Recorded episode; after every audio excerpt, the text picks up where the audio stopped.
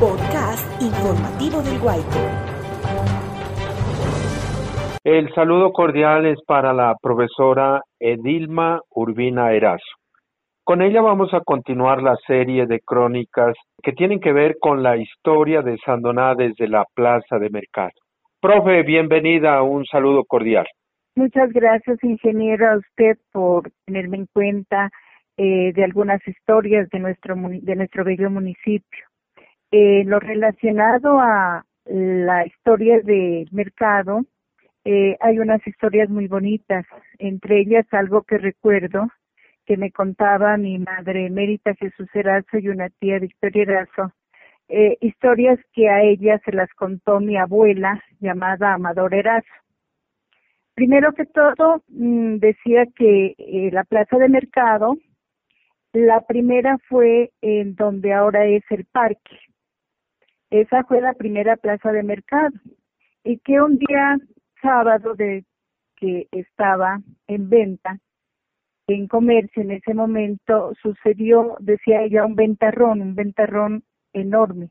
Como una especie de vendaval. Como una especie de vendaval. Dice que, que se oscureció casi todo Sandoná y que ese viento se llevó cantidad de mercancía, ¿sí? Que mucha gente perdió cantidad de plata porque eh, se llevó el viento todas esas esas cosas. Ese evento ¿Usted recuerda que lo hayan registrado de pronto en algunos libros? Ese tiempo, pues el diario El Derecho, porque yo la primera vez que escucho que hubo un vendaval y que causó grandes estragos en los vendedores que en ese tiempo utilizaban como plaza de mercado lo que ahora es el parque principal. ¿Sería que nadie mm, lo registró? Verá, ingeniero, yo creo que eso no se registró. Porque pues anteriormente no, como le digo, pues las cosas sucedían, pero no se registraban, ¿sí? Sí. Entonces yo creo que de eso no, sino que pues mi mamá nos contaba que mi abuelita Amadora le contó eso. Su abuela Amadora, ¿ella trabajaba allí como vendedora en la plaza de mercado? No, no, no, no. Ella tenía su venta de comida, todo eso frente al mercado en una casita de la residencia de ella. Eh, o sea que ella fue la iniciadora del restaurante que luego continuó su madre. Sí, sí, ella fue la que inició y después continuó mi mamá y una tía. El evento del vendaval de la plaza de mercado fue lo que ocasionó o generó que los líderes de ese tiempo tomaran la decisión de reubicar la plaza de mercado? Sí, verá, ingeniero, dice, nos contaba mi mamá que pasó como un año y medio y los líderes principales que habían en el municipio, como era el señor Olegario Arcos, don Azair Rivera, Macario Rivera, don Juvencio Zambrano Ortega y don Clímaco Arcos Salazar, que eran los líderes, ¿no? En ese entonces, eh, iniciativa de ellos fue para volver a hacer mm, pues la plaza de mercado en el lugar donde ahora es. Sí. ¿sí? Dice que ellos fueron los que iniciaron más que todo. No sé, no tengo conocimientos quién donó o quién vendió esos terrenos, ¿no? Pero dice que ellos nos contaba que eso fue donde se inició la, la plaza de mercado. Profe Edilma, aproximadamente, ¿qué año sería lo del, lo del vendaval que causó pues que, que se reubique ya la plaza de mercado? Verá, eso del vendaval nos decía que más o menos había sido como en el 46 o 47. Y seguramente el alcalde como que era, si estamos hablando de esa época, pues hay que recordar que a nivel nacional estaba de presidente Mariano Espina Pérez, conservador, y seguramente algunos de los líderes conservadores como don Clima Cuarco Salazar era el alcalde de Sandonano, ¿cierto? Sí, sí, eso decía mi abuelita, mi, mi mamá decía que mi abuelita comentaba que el señor Clima Cuarto Salazar en ese entonces como que era el alcalde. Y ellos ya con los otros líderes tomaron la decisión de la reubicación. De la reubicación de la plaza de mercado. Sí, ellos fueron los, se puede decir, los gestores, ¿no? Ajá, para la nueva plaza de mercado, pues la actual en estos momentos. Bueno, cuando su abuelita atendía eh, su restaurante, la venta de comidas, al frente de la plaza de mercado, dice usted, por la calle Quinta, ¿no? Sí, por la calle Quinta. Y desde esa época vendía y pues seguramente mejoró las ventas cuando ya se reubicó la plaza de mercado en la parte de arriba. Claro, eso fue, eso pues ya siendo la plaza de mercado ahí frente, pues mejoró, ¿no? Ya mejoró la venta. Entonces ella inició, inició prácticamente allí su, su negocio, eh, lo administraba junto con mi mamá, con una tía, otros familiares más. ¿Quiénes tenían restaurantes alrededor de la plaza de mercado?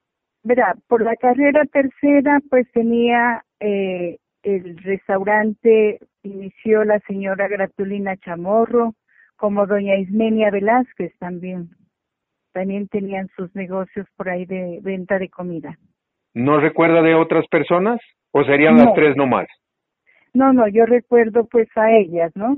Y después que, que ya pasó de doña Gratulina, ya pasó a las hijas, a la señora Elvia y la señora Hilda. Mm. Ellos que la mantuvieron hasta pues hace, hace unos años, ¿no? Sí, sí lo recordamos. ¿Y el restaurante de ustedes, de la familia de ustedes, hasta cuándo lo mantuvieron? Hasta 1993, época en que, 93, 94, época en que ya eh, pues nos venimos a vivir acá a la ciudad de Pasto. ¿Por qué tomaron la decisión de irse a vivir a Pasto?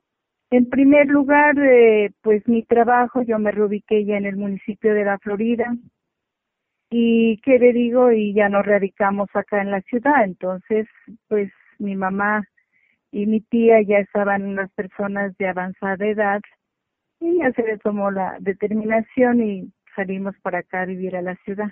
Y pues se cerró ya se cerró ya el restaurante y Ajá. eso eso hizo de que ya pues nos radicamos acá en la ciudad entonces y por ejemplo y ya no era como muy ya no era mucho que daba no la no era muy rentable. no era muy rentable tampoco. Profesora Dilma usted tocó un nombre clave de las vendedoras doña Gratulina Chamorro.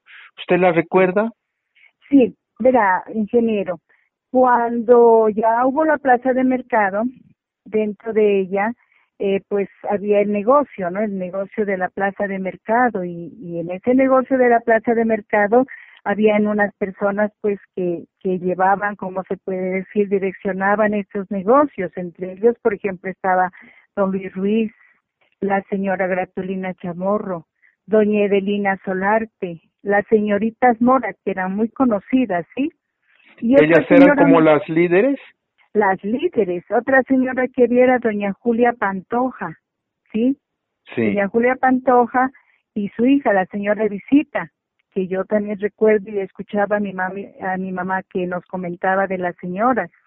Entonces, ellas eran las líderes, se puede decir, dentro del mercado, las que organizaban y, y lideraban eso. Y es más, eh, por ejemplo, aparte de liderar sus negocios dentro de eso, ellas eran quienes organizaban el 4 de enero la familia Castañeda, que era algo tan bonito, ellas fueron las que iniciaron con eso. Y se reunían y se reunían todas ellas para para esa celebración, una celebración pues que era en grande, porque eso era con la preparación de de su comida, de su almuerzo, su cena y la fiesta que ellas hacían. Como decían en esa época, la preparación de la merienda. Eso, sí, pues, ingeniero, la merienda. Y esa pues la preparaban entre todos y esa era la casa de la señora Gratulina. Y mi mamá pues que era vecina también iba y colaboraba. Era muy bonito eso. ¿Qué recuerda usted de su niñez de esas participaciones de los vendedores y de las vendedoras de la plaza de mercado en el desfile de la familia Castañeda, que, que era hasta el año 82, luego ya cambió con el nombre del desfile de la familia Guaycosa. ¿Qué recuerda de eso, profe?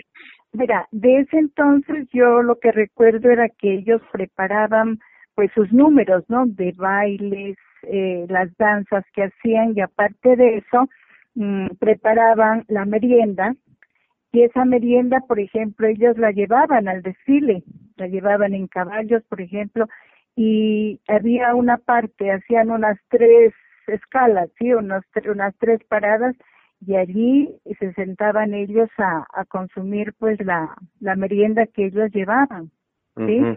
Hacían su presentación de los de las danzas, todo eso y, y continuaban. Hacían como unas tres o cuatro cuatro paradas, como se dice, y, y pues sí celebraban todo.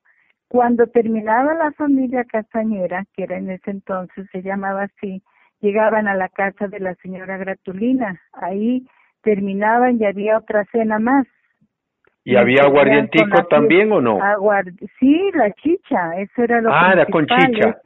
Eso era con chicha, eso hacían sus ollas de chicha, todo eso, y entonces ellos, eh, pues la fiesta terminaba en la casa de la señora Gratulina y yo recuerdo que doña Gratulina cantaba, pero súper hermoso, qué lindo.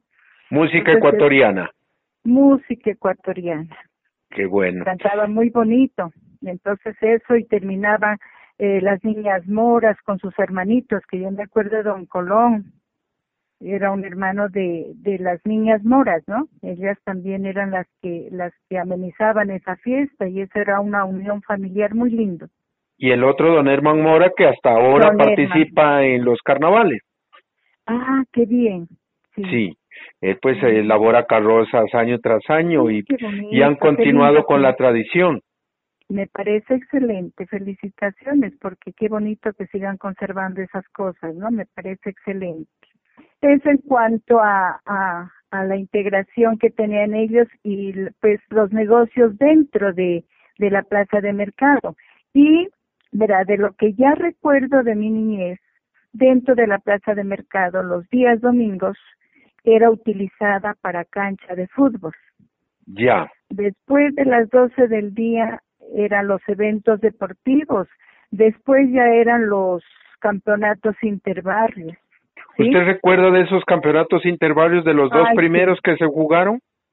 Yo pues recuerdo de la época en que mi hermano Alberto jugaba, que yo me acuerdo de los jugadores de ese entonces, pues de mi barrio, ¿no? Del famoso San Carlos. El Real San Carlos, ¿no? Que se llamaba. Real San Carlos, sí. A Franco Hidalgo, Silvio Hidalgo, Alberto Hidalgo, don Guillermo Erazo, Nelson Rivera, muchos otros más que, que pues eran integrantes del equipo. El Real San Carlos era un equipo excelente, fue campeón también, de eso me recuerdo. En ese segundo campeonato del año 68 el Real San Carlos quedó campeón y hay una información que la final le tocó jugar Real San Carlos con San Francisco y eh, su hermano Alberto Erazo hizo el gol. Parece que la jugada fue discutida, y el partido terminó abruptamente. ¿Usted estuvo en ese momento en la cancha? Sí, sí, verá, esa era la, siempre era la pelea, como se dice, la disputa entre los dos equipos, ¿no? Entre los dos barrios, el barrio San Francisco y el barrio Real San Carlos. Y esa final, esa final fue como dura, porque tanto el equipo del San Francisco tenía excelentes jugadores, como también lo tenía el Real San Carlos. Y esa vez me acuerdo tanto de que ese último partido para definir el campeonato, eh, mi hermano Alberto hizo un gol, ¿sí? Ese fue el gol de que le dio la victoria Real San Carlos. Que le dio el título. El título, sí, y resulta que se terminó ya el partido, bueno, hubo la discusión allá en la cancha, todo eso, y llegábamos nosotros a nuestra casa cuando, pues, empezaron las discusiones, nos echaron piedra, todo eso, bueno, eso fue el problema como, como grande, pero después pasó, más tarde ya llegaron los del barrio, ya se hizo una celebración, fue algo muy bonito. Ya. Eso es lo que yo recuerdo. ¿Y su hermano era delantero? ¿Fue goleador de ese campeonato? Sí, mi hermano fue, en ese entonces fue el goleador porque después no continuó, solo jugó ese, ese, seguramente el primero y segundo campeonato. Luego no se tiene referencia de que haya participado en ningún otro torneo. No, él participó cuando fue un campeonato departamental, era de la selección Sandoná, pero como después él se vino a estudiar acá a Pasto, al INEM, unos años, entonces él ya no participó. ¿Alcanzó a ser de la selección Sandoná entonces? Sí, de la selección Sandoná. ¿En qué año sería?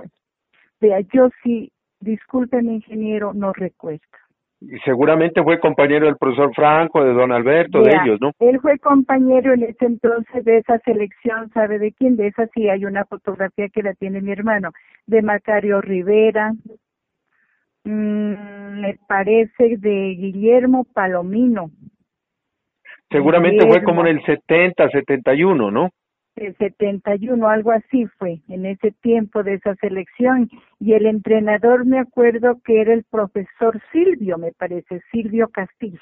Sí, fue entrenador de la selección sandonal, profesor Silvio, el profesor Silvio Castillo. Silvio Castillo, yo recuerdo de ellos, de ellos, y, y mi hermana inclusive tiene una fotografía de ese entonces. Y, ah, eh, Luis Córdoba, Lucho Córdoba. Lucho Córdoba, Lucho Córdoba también era de ese entonces jugador. Yo recuerdo los los tres. Lucho Córdoba entonces, Macario Rivera y, y, su hermano Alberto Erazo. Sí, sí. Profesora Edilma, allí ya hay las historias, pues ya nos han contado las historias, que ahí funcionó una escuela, la escuela número dos, y que también funcionó la alcaldía. ¿Qué recuerda de, de que allí en la, la parte, digamos, externa de la plaza de mercado hayan funcionado estas entidades? Verá, ingeniero, yo de la escuela no recuerdo, ¿no? Pero sí que funcionó allí mm, la alcaldía, los juzgados, la inspección de policía y la tesorería municipal. ¿En, en qué años funcionó? ¿No, ¿No recuerda los años? Más o menos ha de haber sido en el 68. ¿Y de, y de alcalde en esa época no, no recuerda? No, me parece, no me acuerdo bien si fue don Alberto Melo, me parece, don Alberto Melo Saavedra ya en ese entonces. Sí. Me parece, no me recuerdo bien. Entonces, alcaldía, tesorería y juzgados. Y los juzgados, sí, funcionaron allí porque en el otro extremo, o sea, por el lado donde de la carrera tercera, en toda la esquina funcionaba, era la caja agraria. Pero no del lado de la plaza de mercado, sino como al frente, ¿no? De la plaza. Sí, como al frente, sí, sí. Pero en la plaza de mercado sí solo funcionó alcaldía, tesorería, inspección de policía y los juzgados. Yo de la escuela sí no recuerdo. ¿Recuerda de pronto de que allí en la Plaza de Mercado en el interior también fue cancha de chaza? Cancha de chaza, sí, también, sí recuerdo que había una cancha de, de chaza. Y de la venta de animales también desde esa época vendían allí en un en una esquina de la En una esquina. Ajá. ¿De eso sí recuerda? Sí, de eso sí recuerdo que vendían, por ejemplo, lo de ganado, eh, lo de los caballos, los cerdos, de eso, de eso sí, sí recuerdo. ¿Ganado también vendían? Sí, también vendían ganado ahí. Sí, porque yo me acuerdo que los señores que, que pues vendían en las tercenas, como don Segundo Cajigas, que recuerdo, ¿no? Don Segundo Montezuma, ellos, ellos yo los miraba que ellos el negocio iban a comprar allí de, de ganado. Pues comentan también que allí alguna vez llegó un circo. No sé si usted recuerda esa, eh, eh, esa, ese evento o esa temporada de que llegó un circo, un circo grande, dicen, con animales y todo. Pues ahí llegaban siempre, no era, no era una vez más, varias veces siempre eran allí las carpas de los circos y de los gitanos. ¿Y qué recuerda de, de eso? ¿Alguna vez fue al circo? Sí, Sí, eso sí, sí, sí acostumbraban. A veces una tía que tenía nos llevaba, ¿no? Y me acuerdo tanto que una vez trajeron unos leones, unos tigres, bueno, payasos, todo, unos, unos, unas presentaciones como muy bonitas. ¿Y de las gitanas qué recuerda? Las gitanas, pues ellas siempre llegaban a acampar ahí, ¿no? Y ellas eran las que hacían sus danzas, unas danzas bonitas, bailaban y había mucha gente que acudía allí por la lectura de la mano. Cuéntenos eso, esos pasajes de la lectura de la mano. Eh, yo escuchaba siempre a veces algunas vecinas que iban a hacerse leer la mano ahí donde las donde las gitanas y les predecía el futuro, ¿no? Sí. Eso era lo que pues los que lo que eso manifestaban cuando iban donde ellas. ¿Y se instalaban en un algún puesto especial las gitanas? Sí, ellas siempre se, se, se instalaban en la parte, como le puedo decir, entre entre la calle Quinta y la Tercera, dentro de dentro del mercado, ¿no? Sí. O sea, cerca, a su espaldo de la pila. ¿Tenían alguna, como decíamos en esa época, alguna tolda especial? Sí, ellos tenían una tolda especial. Ellas era la tolda en la que ellas vivían, dormían y la otra es que era la de las atenciones. Nosotros a veces con las vecinitas eh, íbamos a mirar, ¿no? Porque eran unas mujeres muy bonitas y tenían unas cosas muy lindas. Entonces a veces uno iba y ellas tenían, por ejemplo, su tolda, pero tenían aparte los sitios de atención ¿A usted de pronto no le picó la curiosidad de hacerse leer la mano? no, no ve que eso tocaba pagar y usted sabe que en ese entonces uno de de chiquillo no tenía esa esa esa posibilidad de tener la plata para asistir donde ellas, ¿no? Descríbanos, es, es decir, es la imagen que todos tenemos de la gitana con una pañoleta, con con unos vestidos largos unos vestidos largos con unos cuerpos esbeltos, altos y unos gitanos, unos ah. gitanos encantadores, bien chuscos, bien, bien elegantes, ¿no? Eh, pues sí, eran, eran muy bonitas, muy bonitas y, y se caracterizaban porque sus hijos desde pequeñitos eran como, como muy bonitos, sí, unas, unas, ¿cómo le puedo decir? Hasta sus cabellos, sus facciones, todo era muy lindas. Chandona siempre se ha caracterizado a través de los tiempos, ¿no?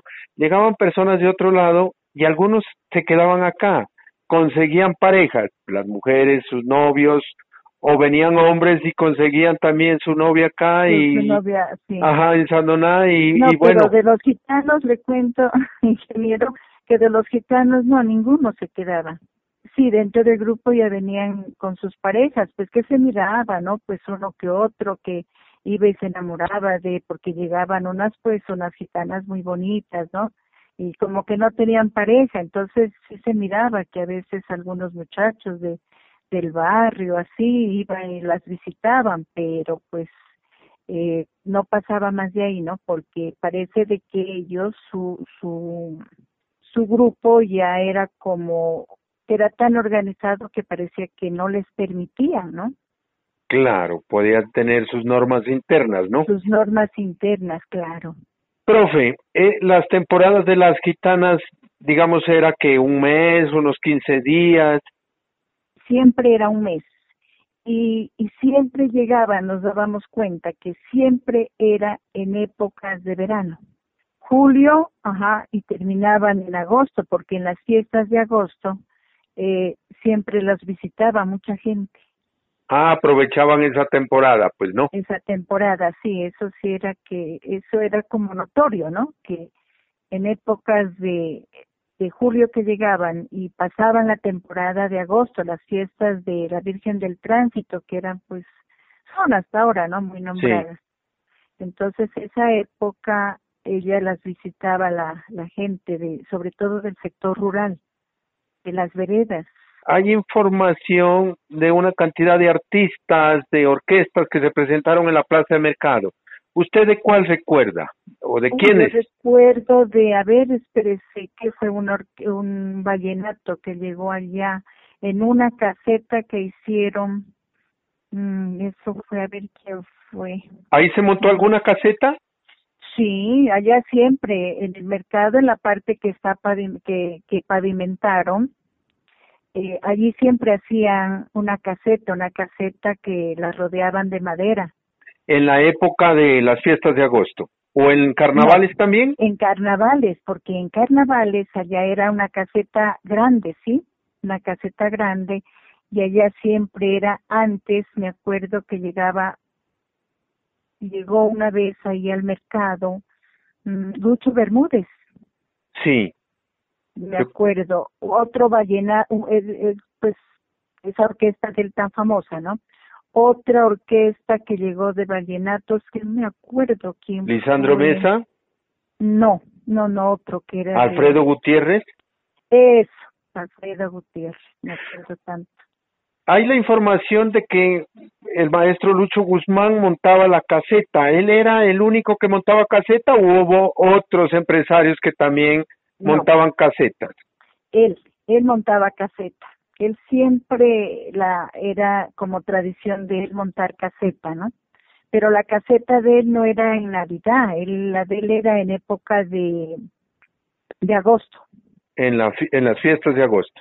En las fiestas de agosto él siempre colocaba allí la caseta y, y, era pues famosísimo porque era la orquesta era excelente, ¿no? La orquesta de Lucho Guzmán. Y orquesta en vivo y la gente iba a bailar ahí esa caseta. Sí, sí, uy, eso era bastante, bastante gente que acudía a eso. En la fiesta de del señor Alfredo Gutiérrez, me acuerdo tanto que eh, una música muy bonita pero en esa fecha fue poca la gente. Profe, pues agradecerle por su tiempo, por mm, también contribuir con sus relatos a continuar pues eh, rebuscando pues la historia de Sandoná. Una cantidad de situaciones que desconocíamos, por ejemplo, lo del vendaval, muy desconocido, creo que para la gran mayoría de los sandoneños, pero que ahora pues nos deja también la tarea de seguir investigando de ese evento. Muy amable, profe. Bueno, ingeniero, a usted por haberme invitado a, a contar algo que recordaba de mi bello municipio. Muchas gracias. Gracias por escucharnos. Lo invitamos a dejar sus comentarios en nuestras redes sociales virtuales.